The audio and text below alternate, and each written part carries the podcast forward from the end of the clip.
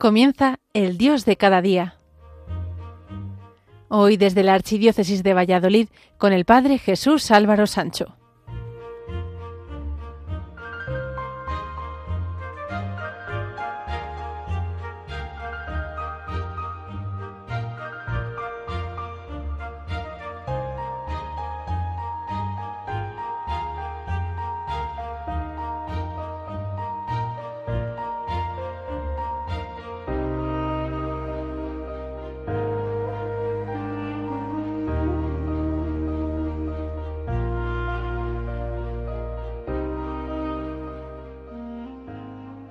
Queridos amigos de Radio María, hoy la Iglesia celebra la fiesta de los santos inocentes. No es una fiesta para gastar inocentadas, sino para recordar, que como en los primeros tiempos antes de la llegada de Jesús, también murieron inocentes, niños, y cuyo único pecado era haber nacido.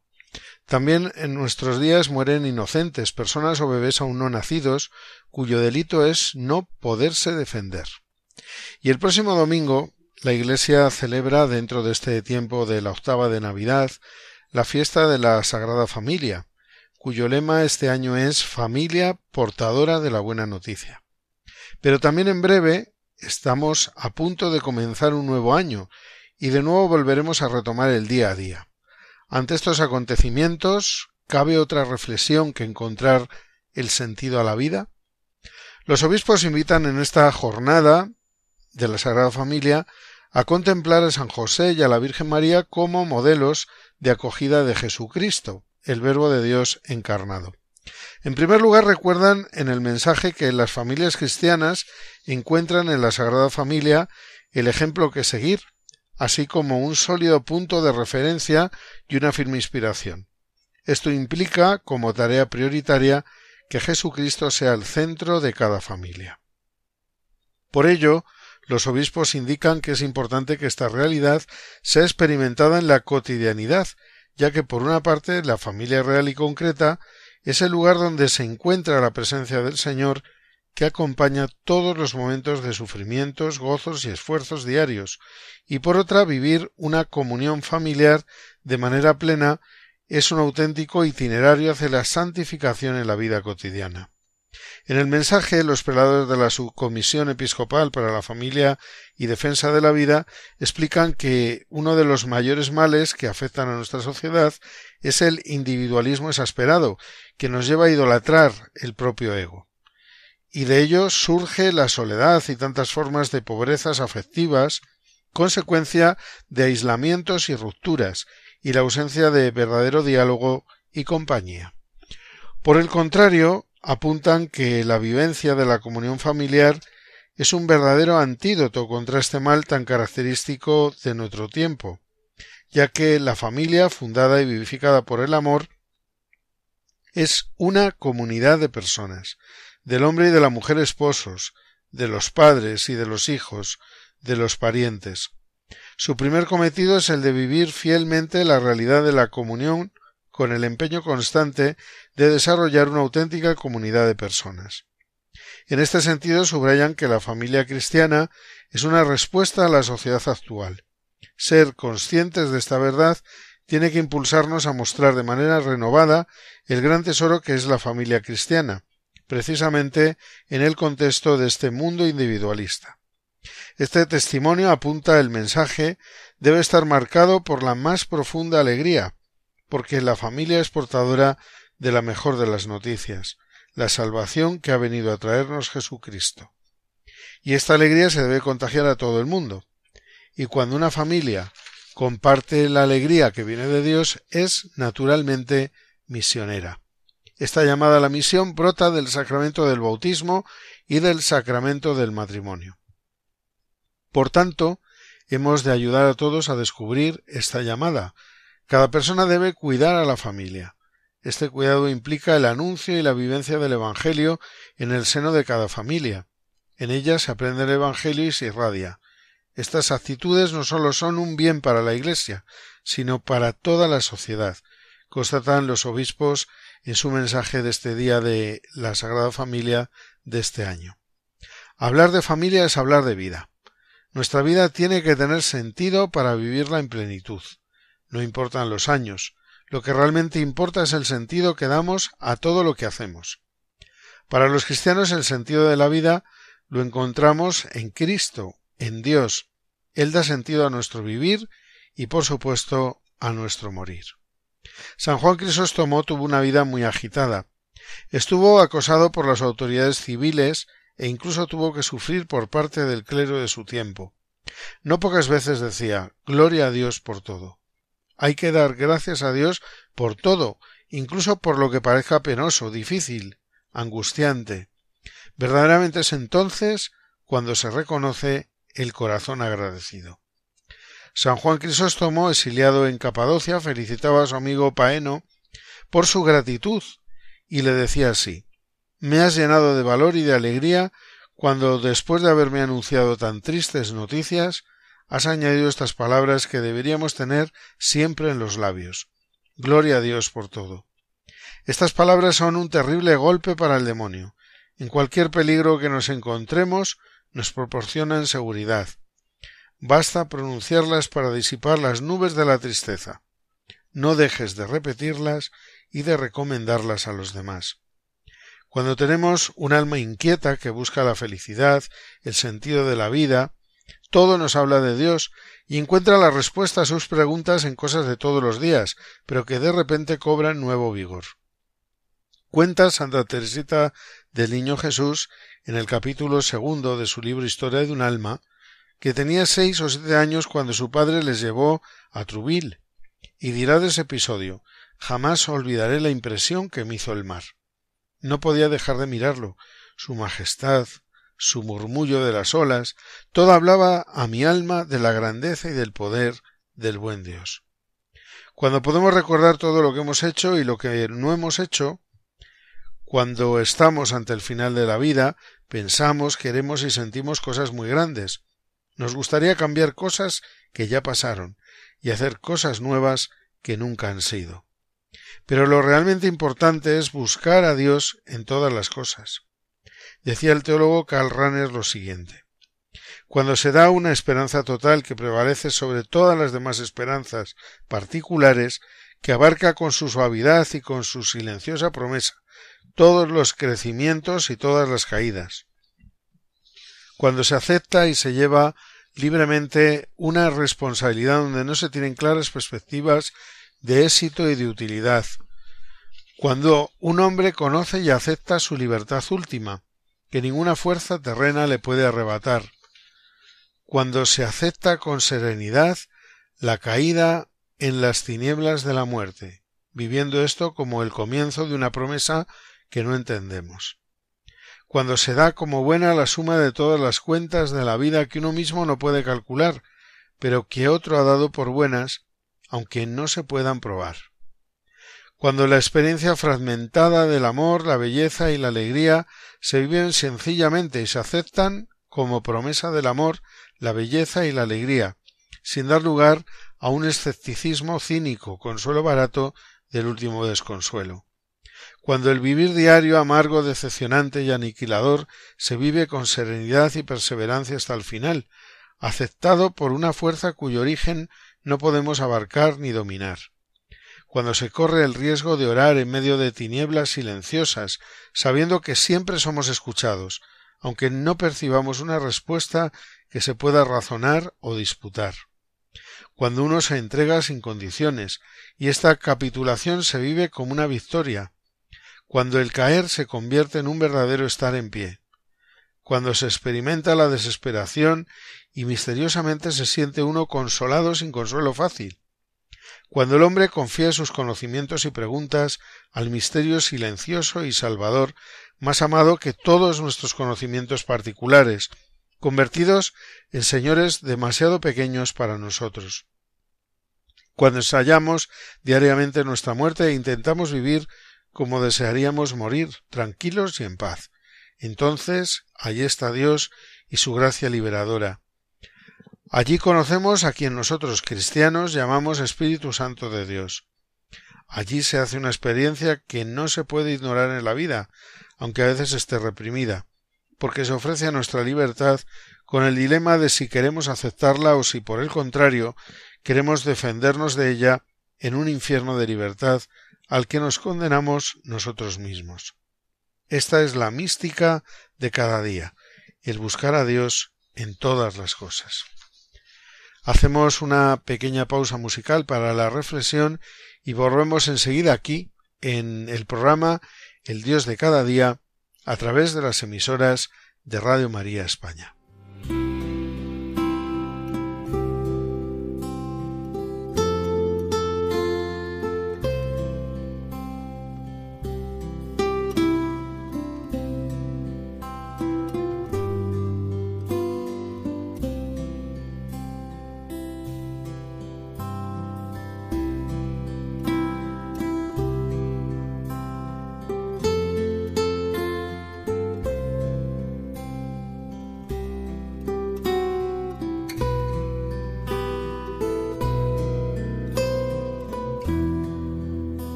Continuamos en el programa El Dios de cada día a través de las emisoras de Radio María.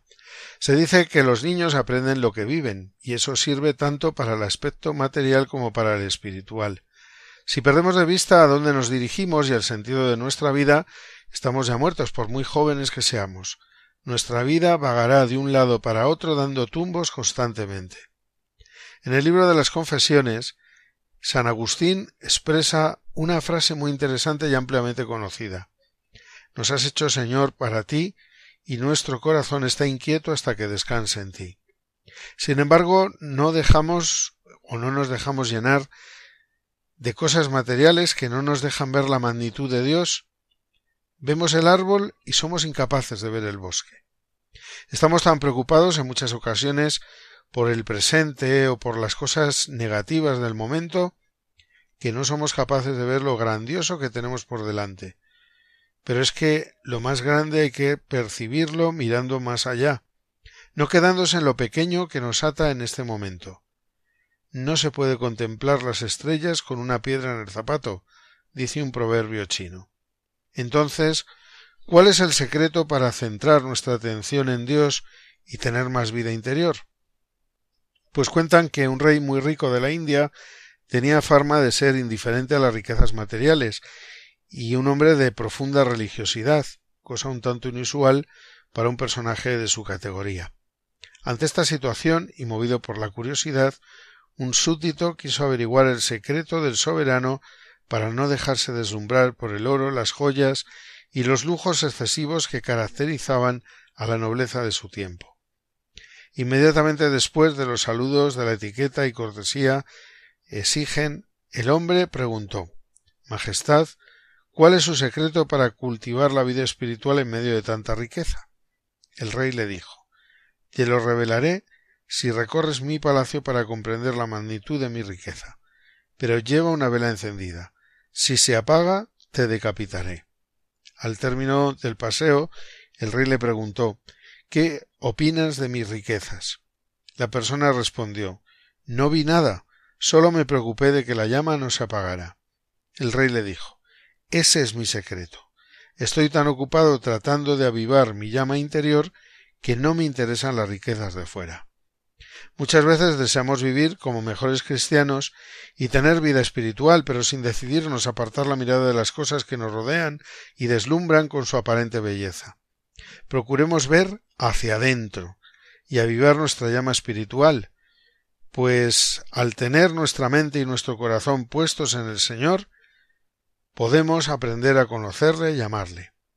Las trivialidades y preocupaciones de la vida no podrán apartarnos del buen camino. Crecerá nuestro amor por la familia y nuestros semejantes, que son imagen de Dios. Viviremos alegres en esta vida, preparándonos para alcanzar la felicidad eterna al lado de nuestro Padre Dios. Tanto nos han robado el corazón las cosas materiales que somos capaces de olvidar e incluso odiar a nuestra propia familia por una pequeña herencia, de pasar menos tiempo con los nuestros por estar más horas en el trabajo y ganar algo más de dinero, de llevar a nuestros propios padres a una residencia porque no podemos perder el tiempo con ellos, etc. Había una joven muy rica que tenía todo en este mundo. Un marido maravilloso, hijos perfectos, un empleo que le daba muchísimo bien, una familia unida. Lo extraño es que ya no conseguía conciliar todo eso. El trabajo, los quehaceres, le llevaban la mayor parte del tiempo, y su vida siempre estaba deficitaria en algún área. Si el trabajo le consumía mucho tiempo, ella lo quitaba de los hijos. Si surgían problemas, ella dejaba de lado al marido, y así las personas que llamaba eran siempre dejadas para después. Hasta que un día su padre, un hombre muy sabio, le dio un regalo, una flor carísima y rarísima, de la cual sólo había un ejemplar en todo el mundo, y le dijo Hija, esta flor te va a ayudar mucho, más de lo que te imaginas. Tan solo tendrás que regarla y podarla de vez en cuando, y a veces conversar un poco con ella, y ella te dará a cambio ese perfume maravilloso y esas maravillosas flores. La joven quedó muy emocionada a fin de cuentas, la flor era de una belleza sin igual. Pero el tiempo fue pasando, los problemas surgieron, el trabajo consumía todo su tiempo y su vida, que continuaba confusa, no le permitía, no le permitía cuidar de la flor. Ella llegaba a casa, miraba la flor, y las flores todavía estaban allí. No mostraban señal de flaqueza o muerte. Apenas estaban allí, bonitas, perfumadas. Entonces ella pasaba de largo, no se ocupaba. Hasta que un día, sin más ni menos, la flor murió. Ella llegó a casa y se llevó un susto. Estaba completamente muerta. Su raíz estaba reseca, sus flores caídas y sus hojas amarillas. La joven lloró mucho, y le contó a su padre lo que le había ocurrido. Su padre entonces respondió Yo ya me imaginaba que eso ocurriría, y no te puedo dar otra flor porque no existe otra flor igual a esa. Era única, al igual que tus hijos, tu marido y tu familia. Todos son bendiciones que el Señor te dio, pero tú tienes que aprender a regarlos, podarlos y darles atención, pues al igual que la flor, los sentimientos también mueren. ¿Te acostumbraste a ver la flora siempre allí? Siempre florida, siempre perfumada, y te olvidaste de cuidarla. Cuida a las personas que amas. Acuérdate siempre de la flor, pues las bendiciones del Señor son como ella. Él nos da, pero nosotros tenemos que cuidarlas. No podemos perder de vista qué sentido tiene nuestra vida. Y ese sentido es Dios, la vida en Dios. A eso debemos dedicar todo nuestro tiempo y esfuerzo, sabiendo que además lo que damos es lo que recibimos. Si nos dejamos cegar por las riquezas, perdemos a la riqueza con mayúsculas, que es Dios. Si queremos la fama, perderemos de vista al que ha sido, es y será siempre el más importante, mientras que nosotros con el paso del tiempo caeremos en el olvido. En nuestra vida diaria nunca debemos apartarnos de las cosas esenciales, las que dan sentido a la vida y las que verdaderamente son imprescindibles. Que nada ni nadie nos haga desviar nuestra atención hacia cosas que realmente no nos hacen ni nos harán nunca felices. Cuenta una leyenda que una mujer pobre con un niño en sus brazos pasaba delante de una caverna y escuchó una voz misteriosa desde adentro que le decía Entra y toma todo lo que posees pero no te olvides de lo principal. Recuerda esto. Después de que salgas, la puerta se cerrará para siempre. Por lo tanto, aprovecha la oportunidad, pero no te olvides de lo principal. La mujer entró en la caverna y encontró muchas riquezas. Fascinada por el oro y las joyas, puso al niño en el piso y empezó a juntar ansiosamente todo lo que podía en su delantal. La voz misteriosa le habló diciéndole Tienes ocho minutos. Agotados esos ocho minutos, la mujer cargada de oro, joyas y piedras preciosas corrió hacia fuera de la caverna, y la puerta se cerró para siempre, recordando entonces que su hijo, su niño pequeño, quedó adentro, y la puerta se había cerrado ya para siempre.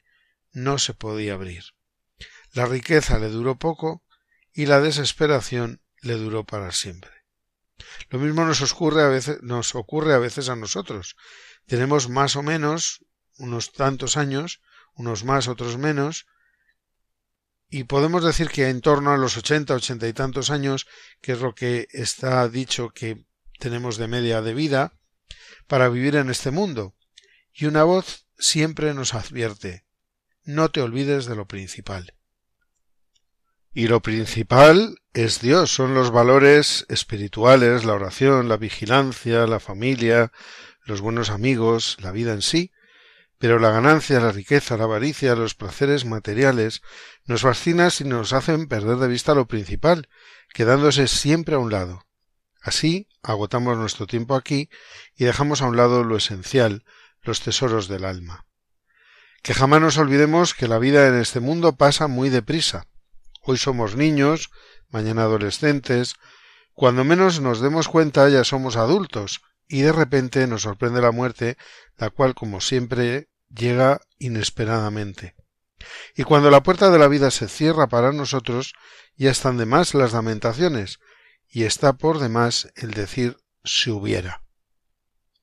Piensa por un momento qué es lo principal en tu vida, y si quieres ver, estar eternamente en su presencia, gozar de la felicidad absoluta, ten paciencia.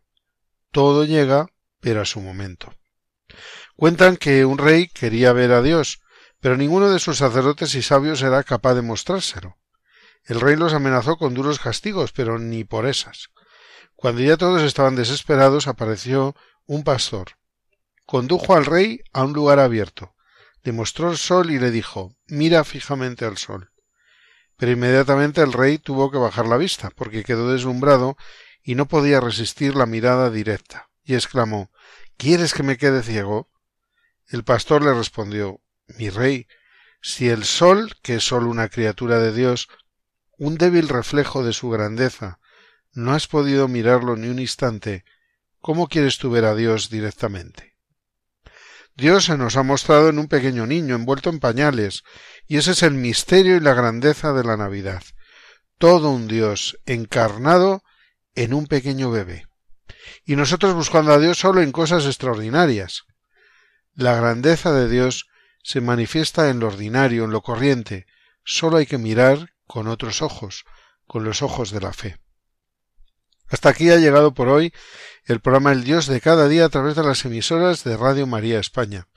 Volveremos a estar con todos ustedes dentro de cuatro semanas. Hasta entonces pasen buenas fiestas navideñas y por supuesto les deseo una feliz Navidad y una feliz entrada y salida de año para todos ustedes y sus familias.